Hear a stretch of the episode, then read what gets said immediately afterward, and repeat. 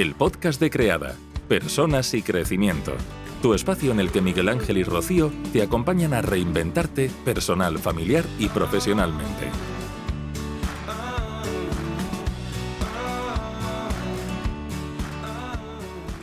Hola, soy Miguel Ángel de Creada.es y continuamos con el ciclo de entrevistas de casos reales de reinvención profesional, en el que mostramos a personas que han dado un giro a sus carreras para tener la vida que siempre han deseado. Hoy tenemos la suerte de contar con Marta Gómez Anaya, que, bueno, Marta, en primer lugar, muchas gracias por aceptar nuestra invitación. Gracias a vosotros, que es un placer estar aquí. Además, me encanta aportar este pequeño granito de arena a estas causas. Y si mi experiencia puede servir para otras personas, pues yo feliz. Así que gracias a vosotros. Que no es poco. Para quienes no conocen a Marta, Marta es arquitecta y gestora cultural y actualmente es la cara visible de la comunidad emprendedora Maya, en la que ayuda a personas creativas y emprendedoras a crear redes de contacto y sinergia. Bueno, Marta, cuéntanos un poco, eh, esto de, la arquitectura, ¿qué, ocurrió ¿no? para que dieras ese, ese primer giro y, y, demás? Cuéntanos un poco de dónde viene. Pues a ver, la historia es un poquito larga, se remonta a, bueno, yo cuando acabo la carrera, que además fue una carrera que siempre lo digo, elegí por descarte, o sea, no fue una cosa de vocación, ¿no? Como quien dice, estudié medicina por vocación, no, esto fue lo que dicen muchas veces de que te preguntan, oye, ¿Cuál es tu pasión? ¿Qué es eso que quieres hacer? Yo toda mi vida he funcionado qué es lo que no quiero y descartando las cosas que no quiero me he quedado con, lo que sí, ¿no? Entonces estudié arquitectura y cuando acabé fue una carrera que me encantó, o sea, a día de hoy eh, me sigue apasionando la arquitectura. Otra cosa es que no trabaje de ello, pero, pero creo que es es, mm, a mí me encanta, vamos, y siempre lo tendré ahí, ¿no? Que yo también digo que todas las experiencias que vas teniendo se van poniendo aquí en tu mochila y al final eh, son todos recursos, ¿no? Que te llevan hasta el lugar donde estás hoy. Pues yo termino la, la carrera y acabo en 2012, plena crisis, que no había nada. Em, empecé a echar currículums. Yo, mi idea era irme al extranjero, me apetecía. Siempre he sido mucho de, de, viajar, ya cuando estudiaba me iba a los veranos y tal, ¿no? Y, siempre me gustó. Pero tuve la suerte, para la gente la suerte, yo luego me di cuenta que fue un poco la desgracia, ¿no? De que me contrataran en un estudio de arquitectura aquí en Madrid. Entonces, claro, fue como genial, jolín, plena crisis, eh, te sale un, trabajo no muy bien pagado, pero bueno, al menos empiezas a, a andar, ¿no? En este mundillo. Y nada, fue un trabajo en el que estuve dos años, quiero recordar, algo así, año y medio. Y desde, te digo que desde el principio me di cuenta de que el rollo, el rollo oficina no iba conmigo. O sea, como que desde el principio vi que algo fallaba. Dije, mmm, dije, haber estudiado, o sea, tantos años, porque claro, yo terminé la carrera ya la mayor para lo que se supone, o sea, que es una carrera muy larga. Y, y ahí me empecé a plantear mil cosas, ¿no? Me di cuenta de que, de que era, o sea, que cuando terminas la universidad es cuando tienes ya que tomar las riendas de tu vida y decidir hacia dónde vas, porque si te das cuenta, toda la vida es como, bueno, vas al colegio, eh, bachiller, no sé qué, estudias una carrera, ¿no? Que es lo que te dicen que es lo mejor, la estudias, luego tienes que echar currículums y entrar en una empresa para que tengas un sueldo y tener estabilidad, y eso es lo que te venden. Y yo ahí me di cuenta de que no, y dije, Dios, pero ahora qué hago? Estaba muy perdida. Em, por, ese, por aquel entonces ya tenía un blog, ya empecé a bichear muchas cosas. Eso es, intentando como buscar Mm, porque a mí siempre me ha pasado que me han, me, han, gustado muchas cosas, me considero bastante multiapasionada, ¿no? Que se dije. Entonces, claro, yo tenía un cacao, yo iba a mi trabajo, no estaba a gusto, eh, pues eso, ¿no? Cada día era un suplicio, pues ¿por qué no? Porque no me sentía realizada. Y, mm, y hubo un día, todo, durante todo este año, año y medio, pues estuve buscando alternativas, echando currículums fuera, dije, tengo que irme de aquí, o sea, salir y como que lo necesitaba, lo necesitaba. Pero no terminaba de dar el paso porque yo digo, es que hacía entrevistas eh, por Skype, nadie te contrataba porque es muy complicado. Y al final pues tomé una decisión después de muchísimas vueltas em, y fue la más radical de todas posiblemente, que fue dejarlo todo y marcharme a China. Nada menos. A ver qué pasaba, sin nada. Em, cosa que a día de hoy pues lo veo como una locura. No soy de las que recomiendo hacer este tipo de cosas. O sea, recomiendo, mm, también hay que estudiar un poco la situación de cada uno. En aquel momento yo no tenía ninguna responsabilidad más que buscarme la vida, básicamente, ¿no? Y, mm, y así fue.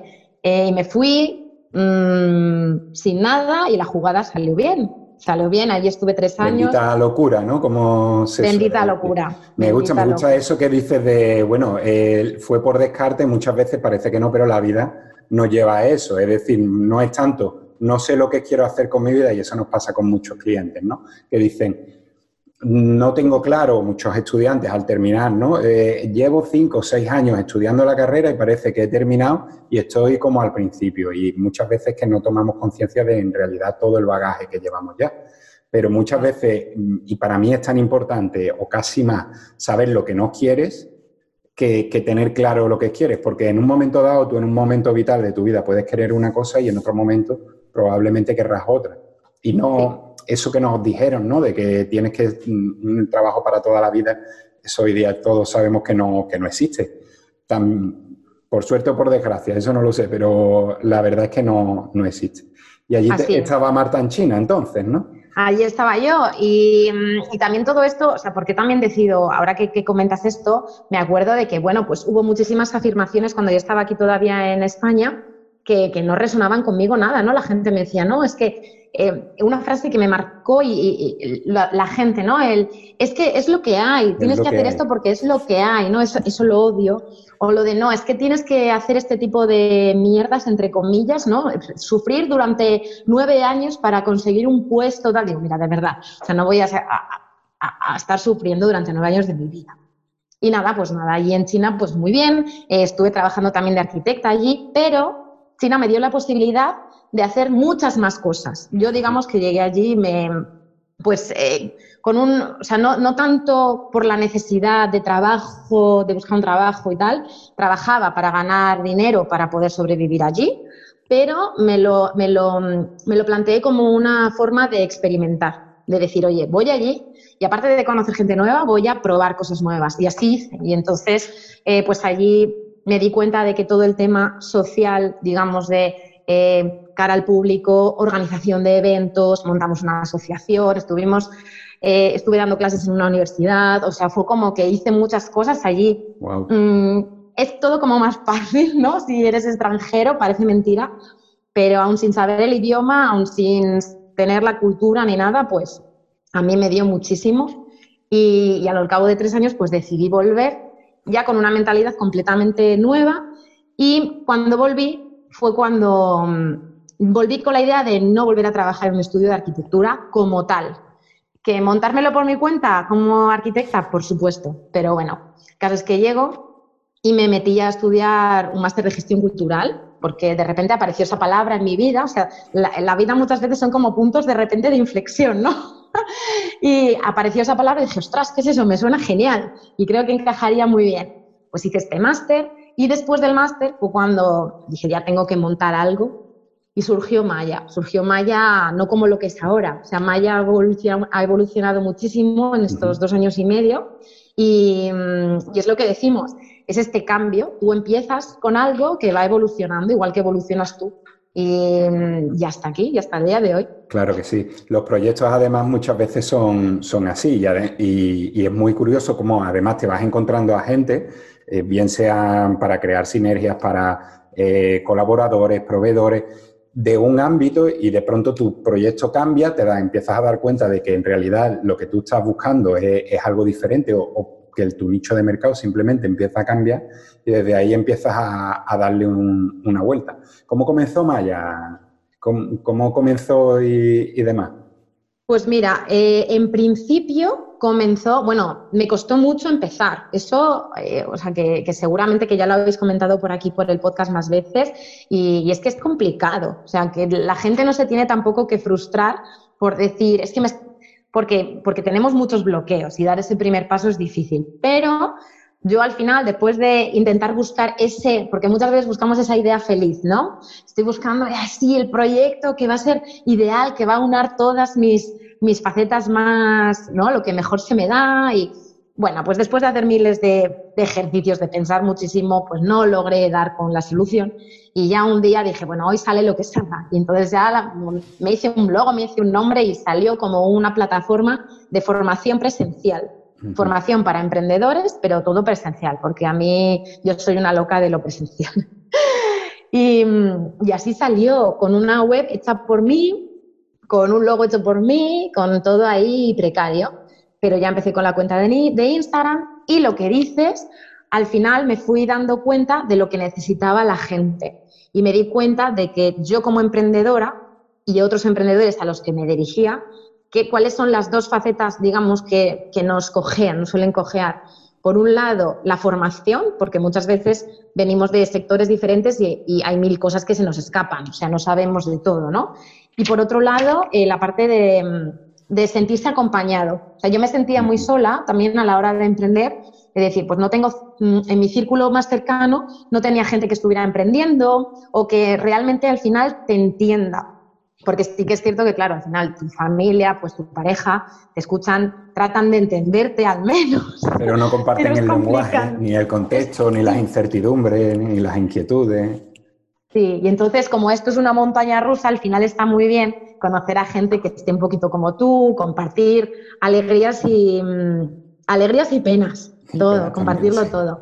Y entonces cuando me di cuenta de estas dos cosas dije, vale, pues en vez de buscar una comunidad a la que yo unirme, porque yo, yo necesitaba eso, necesitaba una comunidad, dije, pues bueno, lo monto yo porque digo, me va a encantar hacer esto, me va a encantar.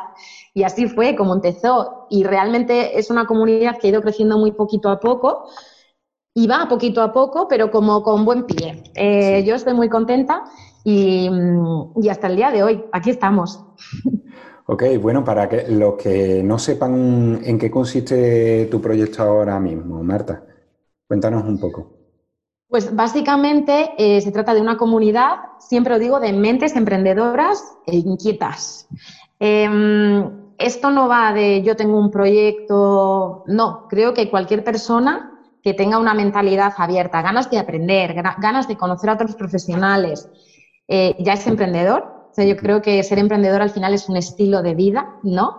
Me gusta decirlo así. Y, mm, y bueno, tanto si estás, sea la fase en la que sea que te encuentres, ya estés trabajando por cuenta ajena y estés buscando eso que te, que te apasiona y que es tan complicado encontrar, o si por el contrario tienes ya un negocio y funciona, pues eh, es para todo ese espectro de, personas. Es una comunidad donde sobre todo se fomenta el networking y las sinergias entre las personas que estamos dentro. Porque creo que al final juntos llegamos más lejos. Tú, y más ahora, ¿no? Estamos aquí en casa, yo en casa, tú, no sé, vosotros también trabajáis en, casa, creo. Pues estás aquí trabajando tu ordenador, tu mundo, tus movidas. Y hay veces que necesitamos salir y compartir y, obtener feedback de otras personas que no te conocen o que han conocido tu proyecto hace tres días y te puede venir bien preguntar a la gente. Entonces, eh, sobre todo se trata de eso y de generar esas colaboraciones. Es decir, colaboraciones de todo tipo. Y, y, entonces organizamos desde eventos, cuando eran presenciales, presenciales, desde abril online, encuentros de networking, tenemos grupos mastermind, que están en grupos más reducidos. Y, y bueno, siempre formatos enfocados a estas dos cosas, formación y networking. Y colaboración. Me imagino que, el, camino no ha, estado nunca carente de dificultades también y demás, porque muchas veces cuando hablamos de emprendimiento se entiende esta idea romántica, ¿no? de soy mi propio jefe, ¿no? O, o como yo escucho muchas veces, despedí a mi jefe y ahora trabajo desde casa, claro y ahora nos ha tocado mucho, a, muchas y a muchos nos ha tocado probar desde el confinamiento el tema de, trabajar desde casa y demás, eh, y probando también el tema de la conciliación, lo complicada que, se vuelve. Cuéntanos un poco, Marta, cómo ha ido eh, durante ese camino y qué, dificultades son las que te has encontrado y, cómo las pudiste superar, al menos alguna que te acuerdes que te haya marcado. Pues yo la, la mayor dificultad que me sigo encontrando a día de hoy, o sea, que, y que creo que estará ahí siempre, ¿no? Es em, es mi propio ánimo, ¿no? esa, esa montaña rusa de que un día lo ves todo de color de rosas y otro día de repente dices, pero ¿qué estoy haciendo? ¿A dónde voy? Esto, ¿no? Que es un poco, bueno, me da la sensación de que eso me ha acompañado un poco toda la vida, también será un poco por mi forma de ser, pero creo que a todos los emprendedores nos pasa, que tienes de repente eh, días o semanas o temporadas de bajón porque un formato no ha salido, porque no has vendido suficiente, porque eso que querías hacer ha salido diferente. Entonces, saber gestionar todo eso, que, claramente eh, ahora lo gestiono muchísimo mejor que al principio, y, mm, pues eso, cometer esos, esos fallos, esos errores, em, y que antes a lo mejor me afectaban más por el hecho de decir, ah, he fracasado, ¿no? Esa, esa palabra. Bueno, la formación esta que te he dicho al principio empezó siendo formación online, pues llegué a, a lanzar 12 formaciones online, siempre contando, porque toda la formación, claro, siempre es contando con profesionales externos, personas expertas en otros sectores, claro. Y no salió ni una, o sea, ni una. Entonces, claro, es como darte de cabezazos contra, contra una pared, pero al final dices, bueno, pues todo lo que aprendes de, de eso ¿no? He aprendido a, gestionarlo y a decir, es que se trata de probar cosas. Y a día de hoy sigo probando, porque además me encanta como crear cosas nuevas, ¿no? Siempre, distintos formatos. Y se trata de crear, ver qué funciona, qué no funciona y, ya está, y disfrutar del camino, que creo que, es importante. Qué importante las dos cosas que, has comentado, pero especialmente el tema de, eso, las 12 formaciones y que no saliera ninguno y no te rendiste.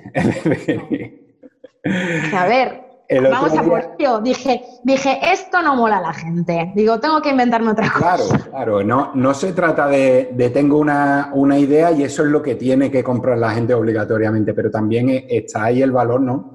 De, y la capacidad de persistir, ¿no? Y de continuar ahí en la, en la brecha. Eh, comentaba que el otro día escuché que la escritora de, de Harry Potter, J.K. Rowling creo que se llama, eh, envió el manuscrito antes de, que se lo editaran a 17 editoriales. La gente que se mueve en el mundo editorial te puede decir que además tampoco es mucho. Es decir, que, pero para los que no se mueven o no nos movemos en ese mundo, tú dices, es decir, que llamó una, dos, tres, así hasta 17 veces y se encontró con 17 noes. Entonces, muchas veces, eh, y ahí viene la segunda idea, ¿no? El lidiar con tu propio estado de ánimo y con esa especie de, automotivación para decir, bueno, aunque me esté enfrentando a, estas dificultades, no me paro, persisto, creo que es un buen proyecto y demás, solo tengo que ir aprendiendo de cada no, irlo perfilando e ir adaptándome a lo que verdaderamente le interesa al nicho de mercado, ¿no? Al público. Eso es, eso es. Es como ser flexible eh, y, no y no darle demasiada importancia, porque es que si no, mm, e, es como ser un palo, ¿no? Ser una hierba que se mueve. Pues si eres un palo y viene un vendaval, te parte. Em, yo creo que al final es fundamental y, mm, y, lo que decimos, pues que al final es también escuchar a tus clientes o a tu comunidad, en este caso, em, y ver qué es lo que demandan, qué es lo que piden, e intentar adaptarte a ello. Claro. En este tiempo de, pandemia, de COVID y, todo esto, eh, Marta, ¿tú cómo ves eh, el tema del emprendimiento? Es decir, hay mucha gente que lo... Mm, además hay estudios ¿no? que dicen que la mayoría de los emprendedores en, España particularmente lo son más por obligación que por vocación, ¿no? Mm, sino porque se han quedado sin trabajo, porque han tenido una, circunstancia, una situación que les ha empujado a, a ello. ¿no? En este tiempo de pandemia y demás, y que antes fuera de, cámara y de micro, como se suele decir, lo hemos estado comentando, eh, mm, ¿cómo ves tú eh, eh, que deben la mayoría de los emprendedores, cómo pueden asumir este nuevo momento? Los emprendedores, o sea, los emprendedores que ya están en ello. O en, sí, em, con todo esto del COVID, ¿te refieres? Claro. Vale. Yo lo que, lo que veo, y también algo que te iba a comentar antes, es, que es tan importante, que, se dice mucho, ¿no? Y, seguro que lo habrás oído mil veces, lo del tener, bueno, y tú te dedicas a esto, lo de tener tu propósito, ¿no?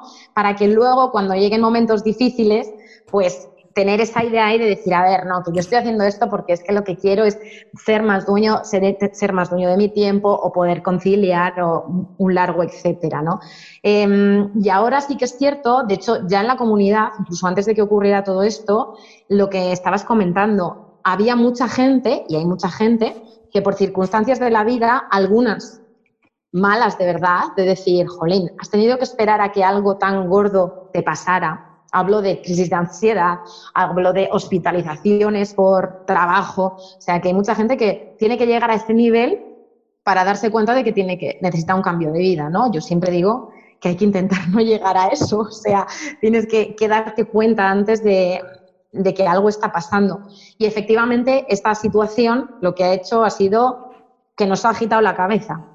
Para la gente que ya estábamos emprendiendo o la gente que tiene sus negocios empresas, da igual, cualquier tipo de empresa. La gente ahora se ha planteado, ostras, espérate, que ahora tengo que hacer las cosas seguramente diferente, mis empleados tienen que teletrabajar. Eh, desde eso, desde las grandes multinacionales que también han tenido que pensar cómo adaptarse, porque es así, mm. hasta los pequeños que hemos tenido que decir, yo por ejemplo, que lo hacía todo online, todo online, todo presencial. Todo presencial, has tenido que cambiar el modelo de negocio. Claro, dije, bueno, pues vamos a probar. Y fue también una cosa de decir, yo no soy nada tecnológica encima soy como una abuela analógica. Y me tuve que, enfrentar a todo esto. ¿Y qué pasó? Al final me di cuenta de que este mundo online pues es maravilloso porque te abre ventanas a todo el mundo, no hay fronteras y eso es brutal. Y también muchísima gente, que es lo que, lo que comentábamos antes del vídeo, pues que se ha visto de repente en un ERTE, eh, en casa, ¿no? Con tiempo, lo que nunca has tenido, tiempo, y has dicho, oye, pues a lo mejor es el momento de, volver a dibujar, volver a bailar, volver a hacer, ¿por qué no me pongo, abro una web y me creo este proyecto que llevo tiempo esperando, eh, pensando o formarme? Yo creo que la gente ha, aprovechado ese tiempo de muy, buena manera y efectivamente que habrá gente que lo haya tenido que hacer por obligación, sí, pero yo creo que todo eso luego es tiempo para ver si realmente la idea y las ganas valen más que todo el sacrificio que hay que hacer. Claro. Eh, tú dirías también que, y en la línea ¿no? de lo que estás diciendo, eh, a la hora de emprender ¿no? y, sobre todo a la hora de desarrollarse profesionalmente, ¿va de la mano del desarrollo personal también, Marta? Total, total. Vamos, yo no tengo duda. Yo es que para mí también ha sido una transformación brutal a nivel interno. Siempre digo que además Em, y tú lo sabes muy bien. Lo principal es conocerse, conocerse mucho, hacer ese trabajo de, introspección.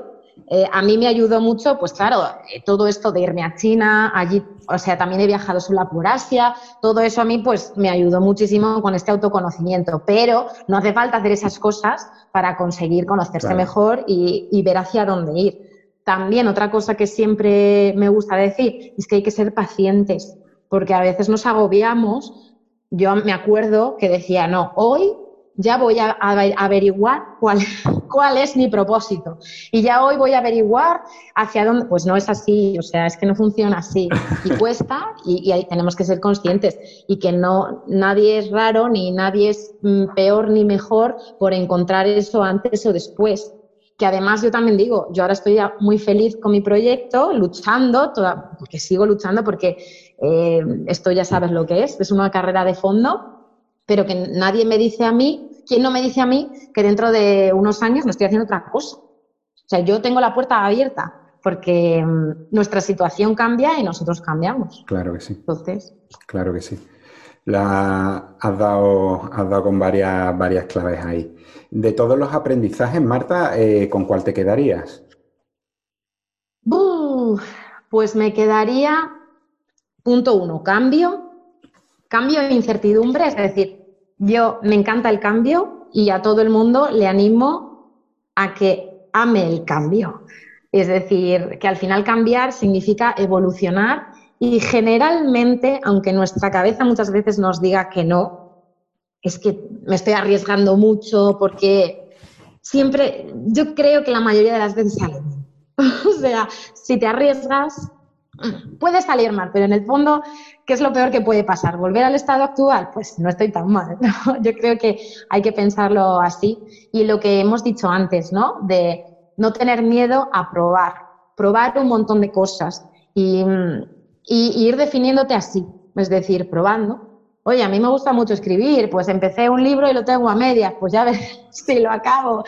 Pues me gusta, yo qué sé, intentar fomentar eh, esa actitud de, probar y, sobre todo de disfrutar del camino, que yo creo que, es importante. Ahora parece que somos como muy ansiosos, queremos como todo ya y y, si es, y en el mundo emprendedor no funciona así, al menos en pocos casos. O sea, evidentemente hay casos que sí, que lanzan, triunfan y es brutal, pero la mayoría es un camino, es un camino, una carrera de fondo. Y más vale que disfrutes un poco del camino, más bien bastante, porque si no, no vas a llegar. Y además no es lineal, sino que tiene curvas, tiene subidas, tiene bajadas y, y en todas ellas hay que, hay que estar ahí. Claro que sí. Total, eso es. Bueno, Marta, eh, en algunas ocasiones nos ha gustado eh, ofrecerle la posibilidad a algunos de, los entrevistados para que sugieran eh, o den algunas recomendaciones, alguna lectura, alguna formación, algo en particular que tú pudieras ofrecer. No sé, una, dos, tres, las que a ti te apetezca. Uf, es que lo de las recomendaciones siempre me pilla un poco no te he dicho consejos porque muchas veces eso es como peor, ¿no? Porque te queda como una responsabilidad de ahora me tengo que situar yo en un sitio respecto a los demás. Pero yo te diría eso, ¿no? Eh, al fin y al cabo tú lo has dicho, no todos los cambios son evolución y en ese camino has disfrutado. Entonces, hemos preguntado por dificultades, vamos a quedarnos también con aprendizajes y con, y con partes bonitas, ¿no? Sí, yo mira, ahora mismo me estoy leyendo un libro que lo recomiendo un montón. Es un clásico que seguro que conocéis, es Lean Startup. Sí. Em, me parece un libro, fíjate que no soy muy de, o sea, he leído muchos libros y pocos de pocos he sacado como mucho, como mucho valor. O sea, al final me parece que muchos repiten al final las mismas cosas y, bueno, al final mm, más o menos sabemos la teoría, ¿no? La teoría la tenemos ahí. Pero este libro, que también, que puede parecer, porque de hecho lo, colgué el otro día en Instagram y la gente me decía, mm, lo tengo pendiente, pero es que parece un aburrimiento, ¿sabes? Pues está fenomenal porque precisamente habla de este método el método, método Lean, que lo que trata es lo que estamos hablando aquí todo el tiempo, de probar, es decir, de sacar esos mínimos productos viables y de testar, de escuchar a tu, a tu audiencia y de ir adaptando. Es que me parece mm, esencial y lo que me encanta es que pone muchísimos casos prácticos para que tú puedas aplicarlo a tu caso concreto y lo ves, que es que eh, desde empresas enormes hasta empresas pequeñas lo han aplicado y, y funciona, ¿no? Entonces, la verdad que me está encantando. Así que lo mira, ahora que has dicho ese, aunque yo no tenía pretensión alguna, eh, pero hay otro que, que, va muy en la línea, que quizás lo hayas leído, no lo sé, y si no es así te lo recomiendo, que es el de generación de, modelos de negocio, de no lo he leído. Osterwalder, y que fue, este fue el creador de la, de la matriz Canvas y, y, todo lo demás. Y es un libro también, lo que pasa es que este libro tiene, tiene un cuerpo importante, pero también muy entretenido. Eh, porque bueno, pone ejemplos muy claros y demás, y va muy en la línea de, del Lean Startup. Eh, es, uno, es uno que tiene formato horizontal, ¿verdad? Ese, ese. ese. Lo tengo fichadísimo desde hace mil. pues bueno, por lo menos mira que lanzamos ahí ese par de, de recomendaciones. Marta, eh, un placer enorme. Muchísimas gracias por, habernos dado la, oportunidad de, pasar este rato contigo y de que nos ilustres con, todo esto. Saco muchas cosas de, aquí, como el tema de que el cambio es, evolución, que el camino merece la pena recorrerse precisamente para divertirse y si no es así, mejor. Y que no hay mucho que perder, porque en el peor de los casos vamos a volver al estado anterior. Entonces merece la pena probar. Eh, muchas gracias y a la comunidad, si os ha gustado, darle al like, compartir. Y, nada, Marta, muchas gracias y, hasta la próxima.